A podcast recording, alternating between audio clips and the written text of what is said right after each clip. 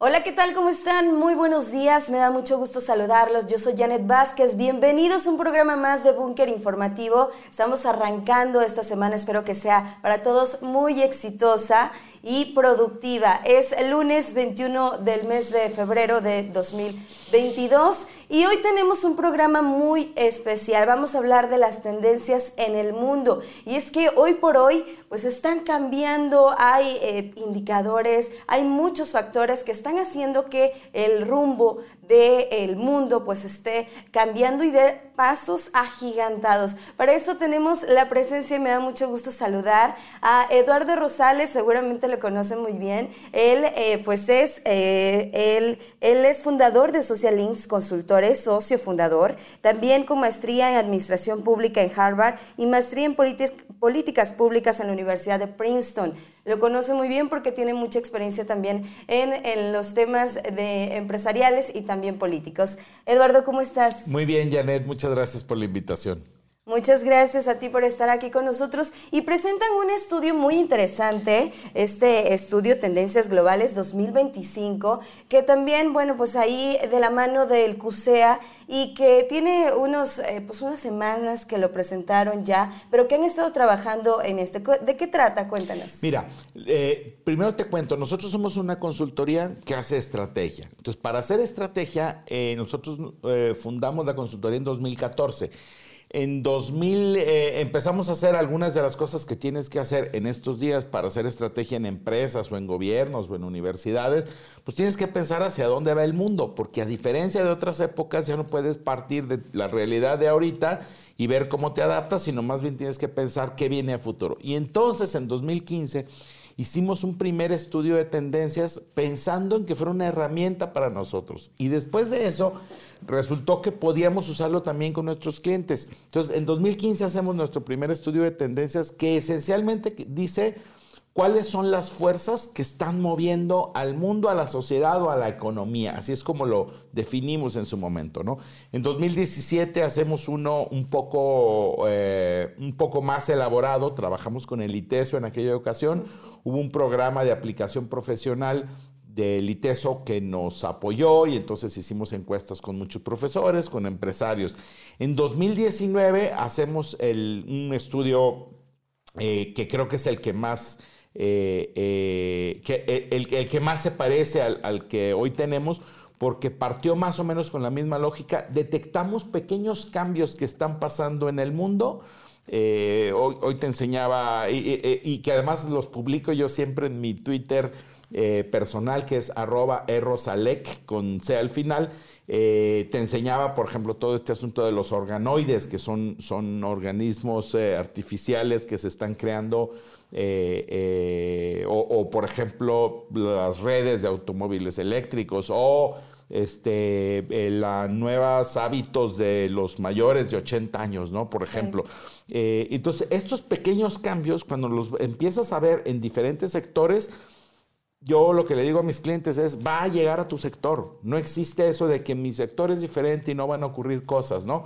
Eh, eh, yo te cuento, la, mi familia tiene desde hace muchos años eh, mm, refaccionarias. Y en algún momento mis hermanos me decían, no, es que es diferente, nuestros clientes son talleres, hoy tienen página de internet, hoy hacen comercio electrónico, y descubrieron que había un mundo que en efecto era... era que su pues competencia misma estaba... ¿no? Y tienen que estar pues, en esta era digital. Y ese es uno de los cambios. Una de las cosas que nosotros recalcamos con nuestro estudio de tendencias es que no todo es tecnológico. No todos los cambios que están pasando en el mundo son tecnológicos. A lo mejor se relacionan o algo así, ¿no? Entonces, lo primero que te diría yo es, para nosotros es una herramienta para pensar cada quien desde su sector hacia dónde está cambiando el mundo, cómo va a cambiar su propio sector y cómo tendría que adaptarse a las cosas que vienen. ¿no? Bien, y en esta década, desde que empezaron a hacer los estudios de tendencias, ¿cómo ha cambiado?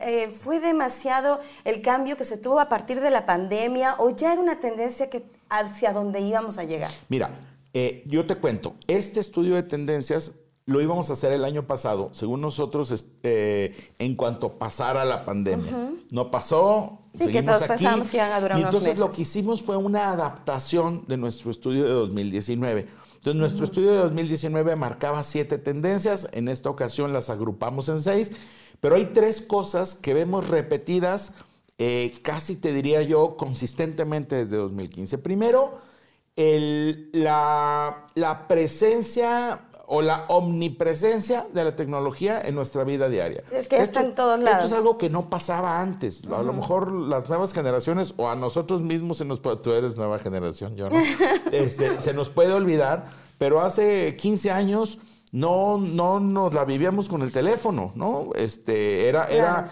era un mundo diferente. Este mundo parece que ya es un hecho, que los ciudadanos de a pie vamos a andar con nuestros aparatos, no solamente consultando cosas, sino dando información a otros porque que, saben dónde estamos, bla, bla, bla. ¿no? Entonces, lo primero que hay es la presencia fuerte de la tecnología.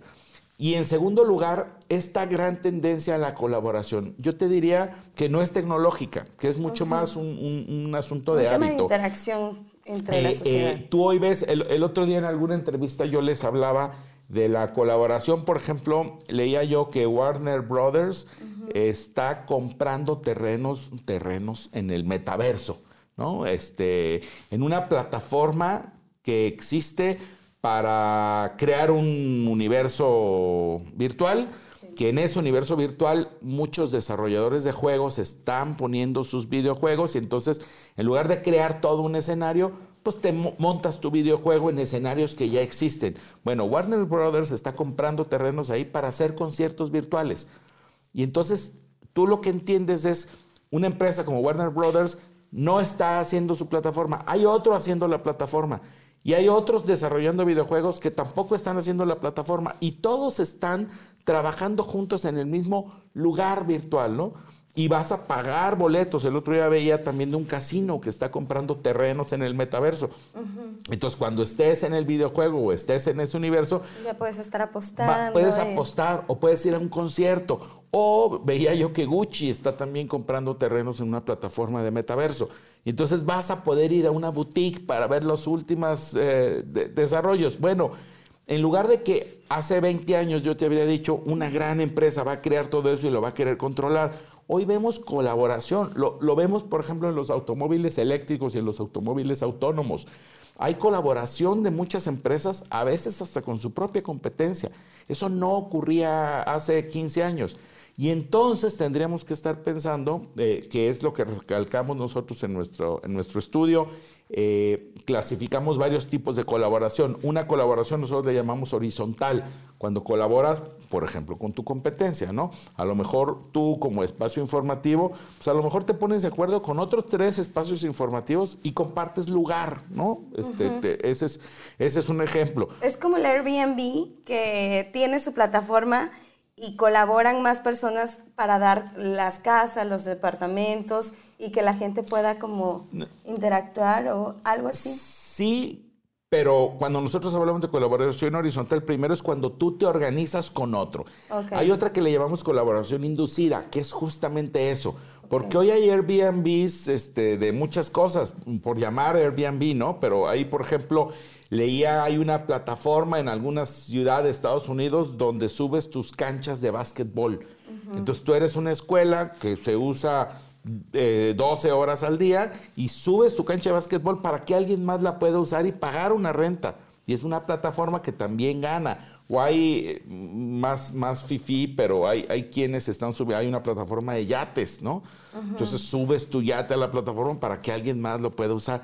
Nosotros le llamamos eso colaboración inducida, pero también hablamos nosotros de colaboración complementaria cuando, por ejemplo, empiezas a trabajar con tus clientes o con tus colaboradores o con tus proveedores. Hay un ejemplo de alguna eh, marca de tenis eh, global que está probando eh, en videojuegos también, o sea, usando a otras, esas muchas colaboraciones a la vez, donde la gente va como hoy los chavitos visten a sus personajes con ropa, pues está calando diseños de tenis para que los que más se usen, entonces los hace eh, piezas para vender.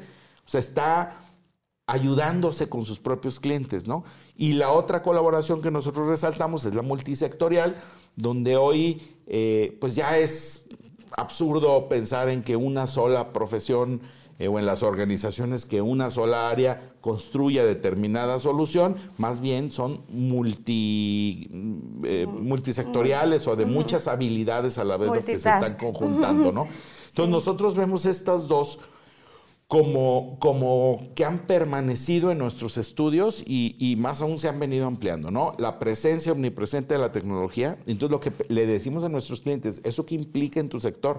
O sea, si tú eres un, yo le decía, por ejemplo, a algún amigo notario desde 2017, se lo decíamos, que sería maravilloso que yo en mi aplicación pudiera este, saber en qué va mi trámite y no estar buscando al licenciado no sé qué para ver si me haya, que simplemente se subiera porque la gente ya usa estos aparatitos todo el tiempo, ¿no?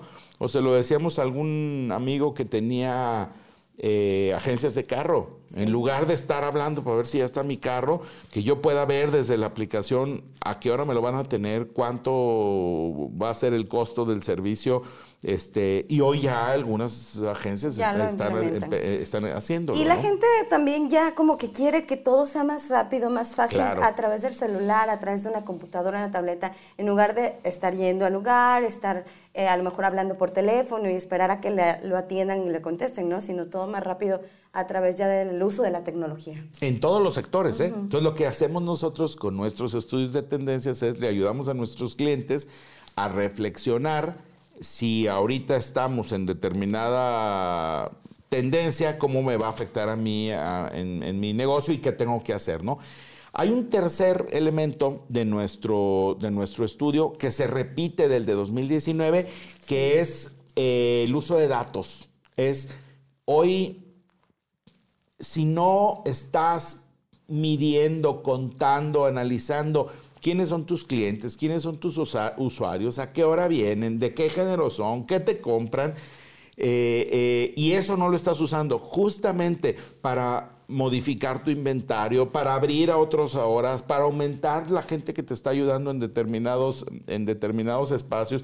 Si no estás viendo en qué lugares de tu tienda sí circula la gente y en cuáles no circula la gente, estás perdido porque tu competencia lo está haciendo. Entonces el uso de datos es como esta tercer gran tendencia que vemos repetida de 2019 en nuestro caso, ¿no? Sí, es que ya venía todo este tema del Big Data, eh, que ya venía eh, desde creciendo y creciendo y creciendo, y hoy hay una gran cantidad de datos por todos lados que también luego caemos en esa parte, pues el tema de la privacidad, de la seguridad y todo, pero que aprovechándolo bien o sabiendo aprovechar, pues se pueden traer grandes beneficios. Sí, una de las cosas que nosotros tenemos, nuestro estudio son seis tendencias, pero adentro de esas tendencias, pues en total tenemos 22 fenómenos. Uno de estos fenómenos que tenemos es el tema de la privacidad, ¿no? O sea, hoy los gobiernos o las empresas que no estén pensando cómo cuidan los datos de sus clientes, o sea, hay que recabar los datos y luego hay que cuidarlos porque se puede convertir en un, en un eventualmente un gran problema. Hoy hay un montón ya de, de, extorsiones a partir de, de hackeos y de los datos, ¿no? Pero no solamente a las personas, también a las empresas. Les dicen, si no me das tanto dinero, voy a hacer público que tengo tus datos eh, de todos tus clientes, ¿no? Entonces, eh, eh, están ocurriendo un montón de cosas que, que hay que reaccionar. Tenemos tres, tendencias que no encontrábamos en nuestro, en nuestro eh, estudio de 2019. El primero de ellos evidentemente tiene que ver con la pandemia, que es esta búsqueda de bienestar. O sea, la gente eh, de repente nos hicimos conscientes de lo frágil, de lo fugaz que era nuestra vida quizá. Este, digo, en México tenemos medio millón de personas que fallecieron, ¿no? Ya vamos a la mitad de los que se murieron en, la revolución, ¿no? En la revolución se murieron un millón de mexicanos. Hoy llevamos 500 mil. Prácticamente no hay eh, persona en México que no tenga un, conocido cerca que haya fallecido. Eso nos ha hecho conscientes de nuestra fragilidad en México y en todo el mundo. Y eso, eso ha hecho que la gente esté buscando eh, su bienestar. Entonces, cuando llegas a un lugar, te cuestionas ya un poco más qué tan higiénico está, eh, te fijas si se lavan las manos Y tú mismo, hay, hay este fenómeno que le dicen The Great Resignation, le están diciendo como fenómeno, donde mucha gente en todo el mundo está renunciando a sus trabajos. Hay una escasez de talento allá afuera muy fuerte. El otro día leía que hay empresas de tecnología que están pagando porque vayas a la entrevista para contratar. O sea, te pagan para simplemente para el hecho de ser entrevistado, ¿no? Y la gente está entonces cuidando su salud, o sea, no ir a trabajar, sino más bien buscar trabajos desde casa. Está dejando de trabajar en cosas que cree que mentalmente le hacen daño. Okay. O sea, la, gente se está cuestionando si vale la pena por tanto dinero este, trasladarme hasta un trabajo o trabajar con alguien que me grita o este, eh, trabajar tantas horas, ¿no? Ya, y eso lo vemos en, en, estas nuevas generaciones, ¿no? Que empiezan a trabajar y que justamente eso dicen, bueno, vamos a, valorar si me está dejando o no, si no, pues mejor no vale la pena y voy a eh, dejar este trabajo para buscar algo mejor. Aunque gane un poquito menos.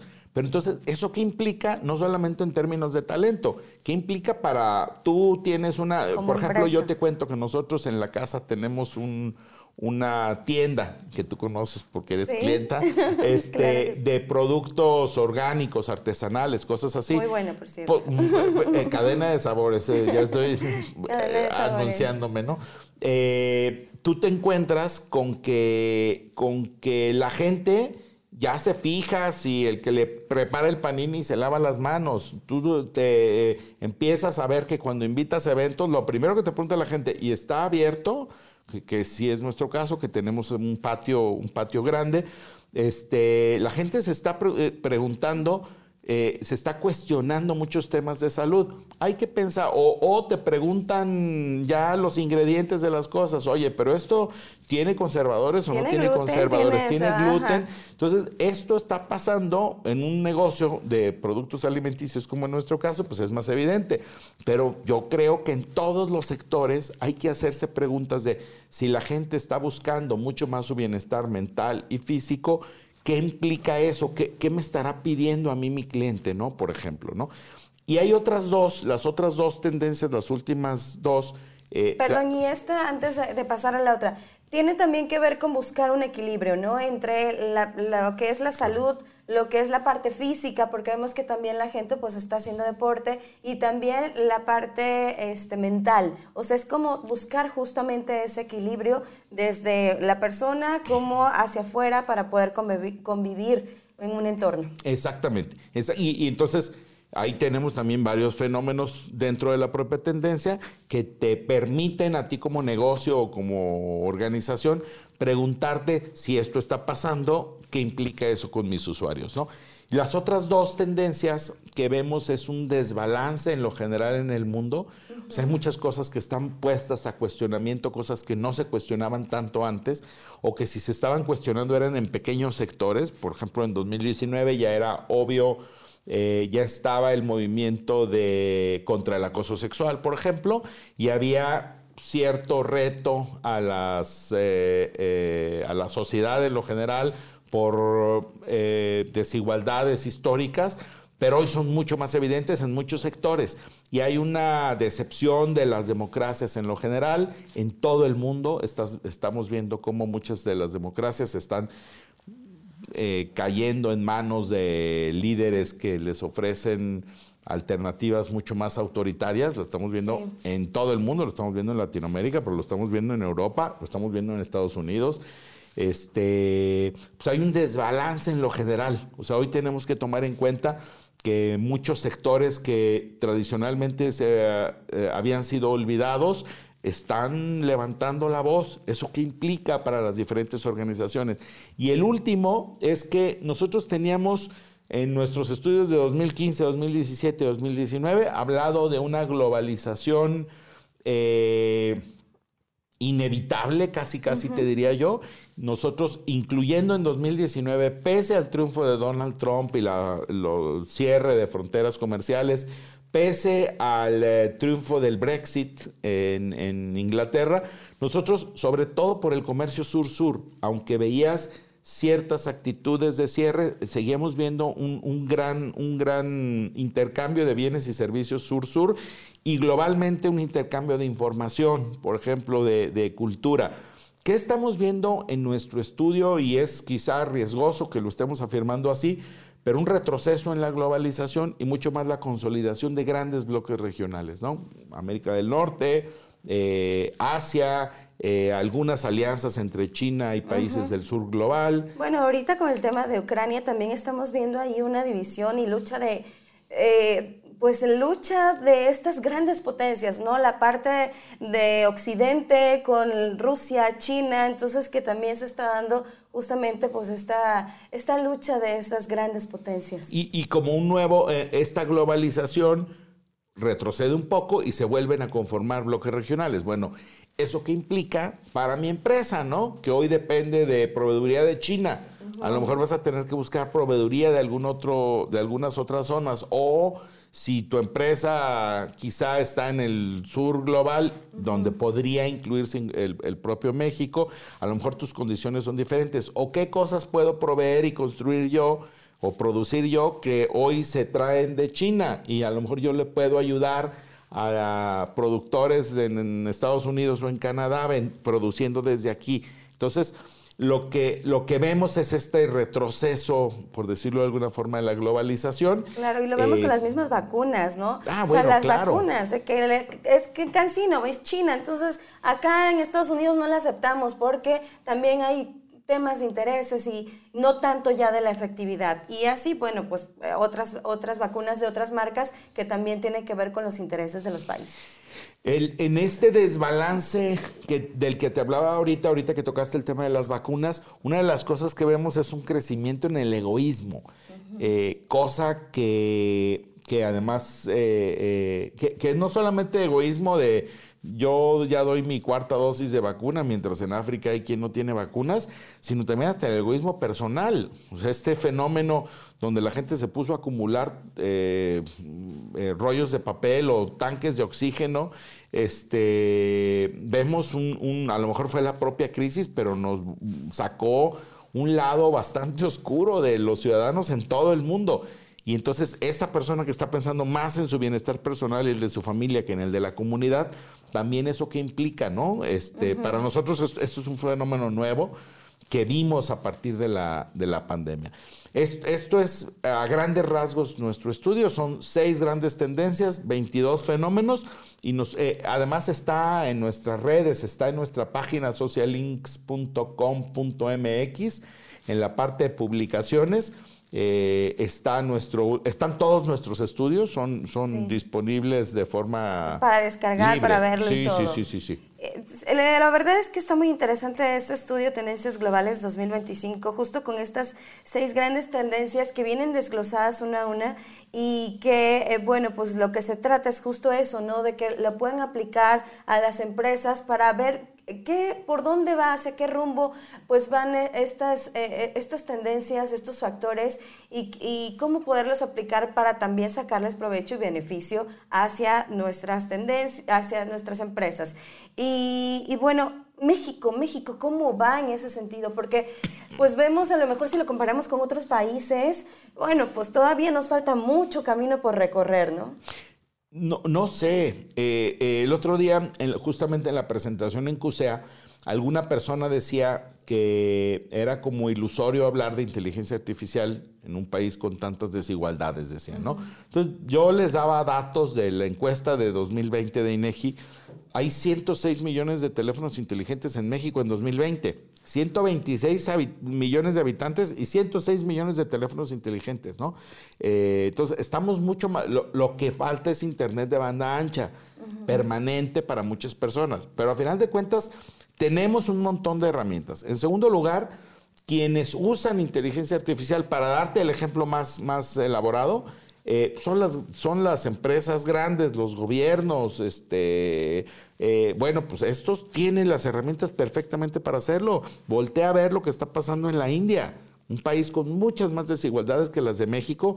Hay un gran avance en muchos eh, temas tecnológicos. Y en tercer lugar, se lo decía yo a quien comentaba eso, pues la inteligencia artificial ya se está usando. Hoy en la mañana, cuando Janet abrió un video de YouTube, el primer anuncio que le salió, pues es producto de un robot que sabe a qué le pusiste like en Facebook y, qué este, temas viste la semana pasada en, YouTube y qué correos electrónicos te llegaron de ofertas, ¿no? Claro. Este, no, yo te diría, está pasando. Está pasando. O sea, la globalización. ¿Cuántas veces no estamos platicando de algún tema y de repente decimos, ay, pues se me antojó tal cosa, ¿no? Y abres la, tu celular y te avienta ese, eh, pues ese anuncio de esa marca, de eh, eso que estabas hablando, ¿no? Entonces dices, o, por el mismo algoritmo, lo que buscas en Google, a lo que le das like justamente en las redes sociales, pues ya luego te va aventando toda esa publicidad y está, nos está pasando y nos pasa todos los días. No, y entonces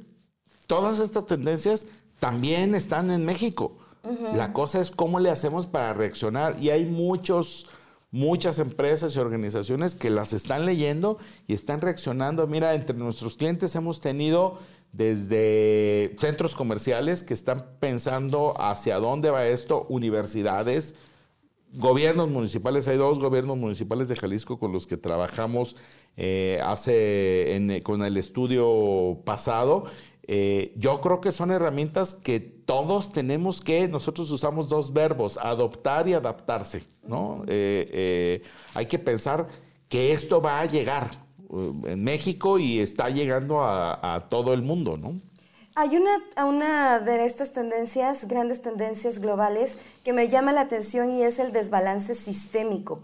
Porque las demás, pues de alguna manera, pues eh, tiene eh, mucho de positivo, la tecnología omnipresente, el bienestar, la colaboración multidireccional, el uso de los datos, todo. Pero esta, pues parece más bien negativa, ¿no? Este, esta polarización que muchas veces pues se tienen dentro de los propios sistemas, de los propios gobiernos, y no nos vayamos tan lejos, pues aquí en México vemos una polarización y eso pudiera de alguna manera afectar en todo lo demás. Sí, nosotros vemos cuatro fenómenos dentro de, dentro de este desbalance. Primero, este individualismo que la pandemia exacerbó, ¿no? del, que ya, del que ya hablé. Segundo, que es un tema que que está presente, pero que deberíamos estar conscientes de lo que está pasando, que es el desbalance medioambiental. Sí, el cambio eh, climático. 2021 leía en California, fue el año con más sequía en 1200 años. Y vimos incendios eh, desastrosos, es terrible, ¿no? Lo, que está pasando en el desbalance medioambiental. Pero además hay otros dos que nosotros vemos. Primero, esta polarización de la que tú hablas México va a pagar muy caro esta división que desde el poder nos están metiendo en la cabeza, la mitad del país de un lado y la otra mitad del otro. Eh, creo que el gran problema del siglo XIX mexicano justamente fue que entramos divididos. Para bien o para mal, el siglo XX creo que nos unificó con mentiras o lo que tú quieras, pero nos hicieron sentir una sola nación nos estamos dividiendo. Pero esto le está pasando a Estados Unidos. Estados Unidos está hablando de una probable guerra civil.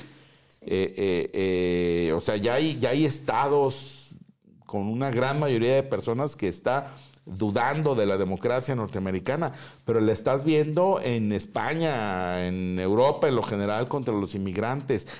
hay, un, hay, un, hay una polarización, a mí me parece terrible, pero pues hay que tomarla en cuenta, hay que tomarla en cuenta y ver cómo abonamos en nuestro entorno a que eso no pase, ¿no?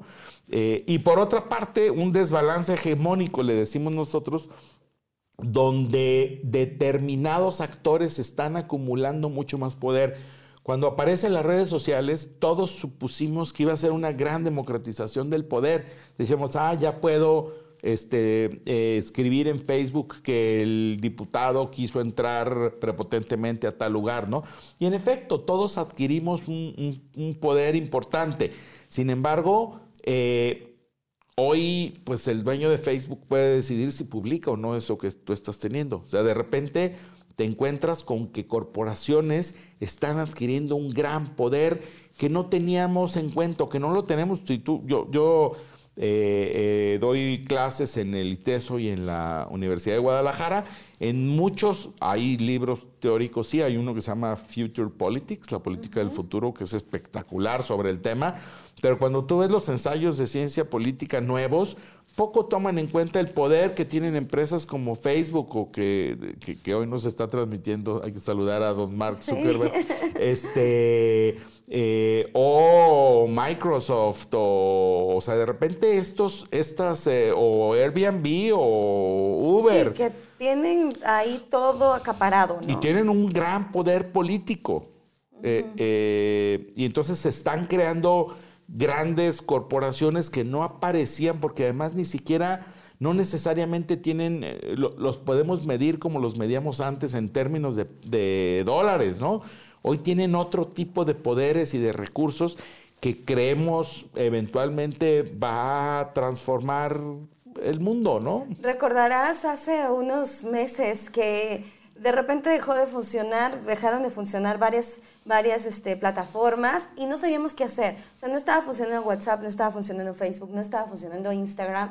Y, pues sí, como que empezó a colapsar, ¿no? La gente ya no sabía qué hacer, cómo se comunicaban. Entonces sí, ahí también pues habla como de todo este eh, poder que se tiene ya también sobre la gente, de las mismas empresas y pues sobre todo en el mundo. Sí, porque eh, es el equivalente a que colapsen las calles. Nada más que si colapsan las calles y están cerradas o hay un problema, sabemos, hay un gobierno al que le podemos exigir, hay mecanismos de transparencia, hay eh, formas de cambiar de gobierno, hay muchas cosas. ¿Qué pasa si se truena el canal por excelencia de nuestras empresas hoy de comunicarnos entre las personas, que es por ejemplo WhatsApp, ¿no? ¿Ante quién responden estas organizaciones? Y que tendríamos que estarnos lo preguntando, ¿no? Sí, exactamente. Pues muy interesante todo esto que, nos comentas. Y bueno, pues ya ahí está, donde lo pueden, eh, dónde lo pueden ver, dónde lo pueden buscar este estudio Tendencias Globales 2025. Eh, y finalmente, pues, eh, ¿cuál sería la, recomendación final que, se hace justamente pues, a, las empresas, a la gente en general? de, cómo va el rumbo, el, rumbo del mundo en general. Mira, yo te diría, mi recomendación central es leer sobre tendencias. Hay muchos estudios de tendencia en el mercado, de tendencias en, internet, los encuentras. Nosotros creemos que es el único estudio de tendencias globales hecho desde Latinoamérica, al menos no hemos encontrado algún otro. Hay adaptaciones de las grandes consultorías globales hechas para Latinoamérica, Creemos que por eso tenemos ventajas, pero hay muchos. Euromonitor publica unos estudios muy padres de tendencias globales. Hay una, un sitio que se llama Trend Watching, un observador de tendencias que también sube todos los días y manda por WhatsApp este, eh, eh, cosas que están pasando en el mundo. Las grandes eh, consultorías, de Deloitte, McKinsey, están permanentemente sacando temas de tendencias. Yo creo que hoy es inevitable porque está cambiando el mundo muy rápido. Que cualquier empresa, cualquier organización, universidades, medios de comunicación, eh, gobiernos, por supuesto, tendrían que estar leyendo todos los días hacia dónde va el mundo. Yo les digo a mis amigos políticos que así como tienen un señor gordito en la entrada pidiéndote el INE este, y te anota y no sé qué, tan, eh, sería mucho más importante tener un chavito este, investigando tendencias, que esté viendo qué están haciendo otros en otros lugares del mundo. Entonces yo te diría que mi principal recomendación es lean sobre tendencias globales, pero nada, no, no es por cultura general, es cada nuevo fenómeno que lees, piensa eso como afecta a una organización como la tuya o podría afectar a una organización como la tuya para que pienses cómo reacciones. Porque si tú no lo estás haciendo, alguien más en tu sector lo está haciendo. ¿no? Y desde la parte gubernamental, desde la parte de la administración pública, súper importante que sepan porque pues eso también pudiera eh, ayudar a, fortalecer o a que la gente pues los vea bien, que sepan también qué es lo que están pidiendo los ciudadanos. Eh, qué es lo que eh, se está moviendo en el mundo para pues satisfacer también las necesidades de la gente. Claro, porque además eh, tenemos una sociedad mucho más exigente que además te puede comparar. En algún curso que tomé en alguna ocasión en Estados Unidos, había un funcionario de Canadá que decía que le ganaron en algún índice a Singapur, me acuerdo que decía, entonces que en una reunión de empresarios dijo, ya estamos mejor en Singapur en días en los que se puede contratar, y que un empresario le dijo, a mí me vale Singapur, yo no estoy en Singapur, yo quiero que seas tan eficaz como Apple, yo quiero que seas tan eficaz como Microsoft, no te compares con el gobierno de Singapur. Entonces, porque la gente ya te está comparando con otras cosas, ¿no? Entonces, imagínate eh, eh, yo, por ejemplo, ayer descubrí precisamente la, licencia de la tienda que, dirige mi esposa, que tú conoces. Eh, ya la puedes pagar por internet. ¡Qué chulada! Este, que, son gobiernos adaptándose a lo que nos estamos, hoy nos estamos acostumbrando y estamos exigiendo. Ojalá, ojalá que nuestros gobernantes en todos los niveles eh, eh, estén, estén leyendo estas cosas, ¿no? Porque los gobiernos, en lo general, no solo en México, generalmente van muy atrás, ¿no? Eh, sí. hoy, hoy, hoy, yo veo Seúl está creando, anunció que para finales de este año va a tener su gobierno en el metaverso. Entonces, al parecer, vas a poder entrar a estos mundos virtuales interactuar con un funcionario que te va a atender y que te va a ayudar a resolver las cosas, este, donde vas a poder sacar todos tus papeles, este, eh, pero son casos, casos contados, ¿no? Sí, lo ideal es que estén a la par, a la par de, las empresas, de estas tendencias, de los ciudadanos, de todo en general, porque, bueno, pues va eh, todo esto dando pasos agigantados y pues todo esto se está moviendo. Así que bueno, pues muy interesante lo, que nos comentas, Eduardo, muchísimas gracias por compartir.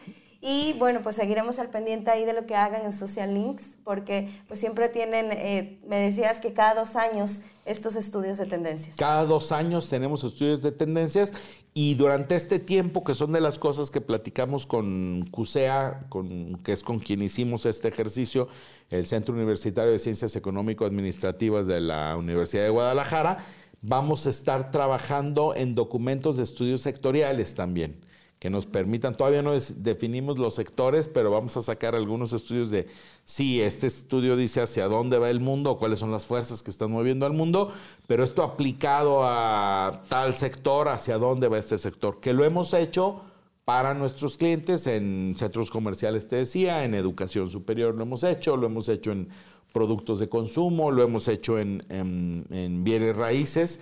Este, hicimos un estudio muy padre de hacia dónde va la, la vivienda, por ejemplo, ¿no? O cómo van a ser las viviendas en el futuro cercano. Este, y encuentra uno mucha, pues muchas cosas. Ese es un estudio que hicimos hace dos años. Y hoy lo lees, sobre todo a la luz de la pandemia, y ves que hay muchas cosas que, teníamos razón, ¿no? Fíjate que me acordé, eh, tuve una, clase con un maestro de, de España y una maestría que tomé y justo nos platicaba de todo este tema del uso de la tecnología con algoritmos y demás. Incluso el periodismo, el periodismo ya con algoritmos, la máquina te escribe eh, la nota completa. Y dices, bueno, eh, ok, a lo mejor algunos se pudieran asustar y decir, bueno, eso nos va a reemplazar, ¿no? Pero no, al contrario, creo que se tiene que ver con esta parte positiva y cómo se puede utilizar. Por ejemplo, un sismo, se detecta eh, tal pues tal grado eh, del movimiento de la Tierra y, la ubicación y todo, eh, cuántas personas afectadas y a lo mejor nada le pones tanto, unos cuantos números y ya te crea la nota completa de eh, que ya rápidamente, en cuestión de segundos, una nota publicable hecha por una máquina y dices, bueno, a lo mejor nos puede reemplazar, pero no, yo creo que se pudiera eh, tomar del lado positivo y decir, bueno, esto lo, vamos, lo podemos aprovechar para ser eh, eh, más eficaces, más, informar de manera más rápida. Entonces creo que todo, todo tiene una, más ventajas que desventajas y todas estas tendencias que van hacia pues tener un, un mejor mundo. Y justo en la, en la, colaboración complementaria, nosotros hablamos de la colaboración entre personas y robots, ¿no? Este, yo leía el otro día, hay un, ya hay algún experimento de algún noticiero chino donde hay un conductor de televisión que es un robot, que, es, una imagen pues de, un, De un presentador de noticias. De un presentador y que es manejado por un robot, ¿no? Este, sí, pues hay que irle, hay que ir pensando cómo, cómo nuestro propio sector se va a modificar. Decías ahorita de, los robots que, escriben notas, pues hay ya para hacer contratos, hay para muchas cosas, ¿no? Incluso yo conocí en la Ciudad de México un buen amigo mío, un ex compañero de Princeton, eh, él y un equipo diseñaron un eh, software para leer sentencias y entonces acumulan, eh, dicen el juez tal, qué criterios toma para tomar decisiones. Y entonces cuando ven que esos criterios se rompen, son probables casos de corrupción.